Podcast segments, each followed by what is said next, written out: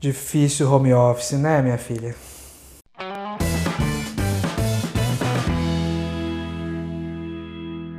Olá, meu nome é Wagner Steff e eu ajudo as pessoas a encontrar, aceitar e perseguir seus objetivos de carreira. Esse conteúdo é voltado para os grupos marginalizados da sociedade, também chamados de minorias. Esse grupo, do qual eu faço parte como LGBT, tem mais dificuldades em encontrar, aceitar e perseguir identidades profissionais devido ao preconceito.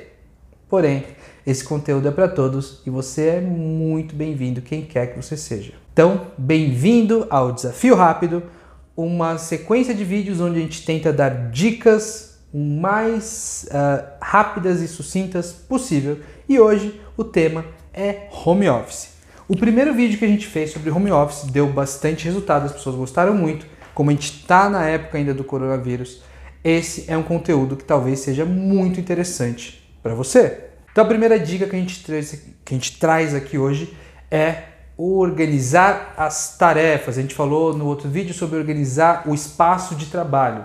Aqui é importante também que você organize as tarefas que você tem para fazer durante o dia, durante a semana, durante o mês quanto mais você organizar as suas tarefas, organizar o que é necessário ser feito, seja diariamente, semanalmente ou mensalmente ou até anualmente, se você tiver é, projetos desse nível, mais você vai sentir que você tem controle, pelo menos, sobre o seu trabalho. E ter controle sobre alguma coisa nessa época tão difícil vai te fazer muito bem até psicologicamente. Outra coisa muito interessante que a gente ouviu bastante no outro vídeo é que às vezes a gente falou né, sobre organizar o espaço de trabalho e se você não tem, como você deveria fazer. Pessoal, não tem muito o que dizer.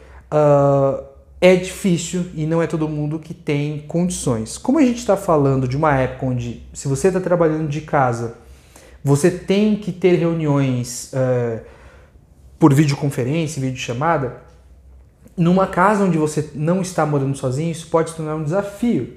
A dica que eu posso dar é faça acordo com a sua família, amigos ou com quem quer que você esteja morando. Se você tem um call que já está programado, fale para eles, ó, oh, determinada hora não me chame. Se você tem um, um, trabalho onde as pessoas te chamam muito nas conferências, nos famosos calls, né? Em muita ligação, faça um acordo. Se você me ouvir falando dentro do meu quarto, por favor, não entre, por favor, não, não me interrompa, por favor, não me grite nada, porque pega mal para mim. Se você avisar a sua família que é um período complicado, você vai estar abrindo um canal de comunicação que vai te beneficiar e muito, tá certo? E a última dica, e talvez uma das mais importantes é, a gente falou muito de manter a sanidade mental nessa época, mas não esqueça da sua coluna. Especialmente se você não tem como ter um espaço só para trabalhar, tente pelo menos ter uma cadeira e uma mesa. Se nem isso você tiver na sua casa, tente formar um espaço no seu sofá ou na sua cama onde você o máximo possível onde você, no máximo possível, consiga ficar reto e trabalhar no computador. Coloque uns livros, coloque alguma coisa no colo onde você pelo menos tente ter uma visão reta do seu computador para você não ficar curvado a todo momento. Se você ficar curvado muito tempo do seu dia, pode fazer mal. Outra dica é você também ter várias, a gente já falou no outro vídeo, né? Ter várias pausas. Nessas pausas procure ajeitar a sua coluna. Não esqueça da saúde física e corporal também nesse momento.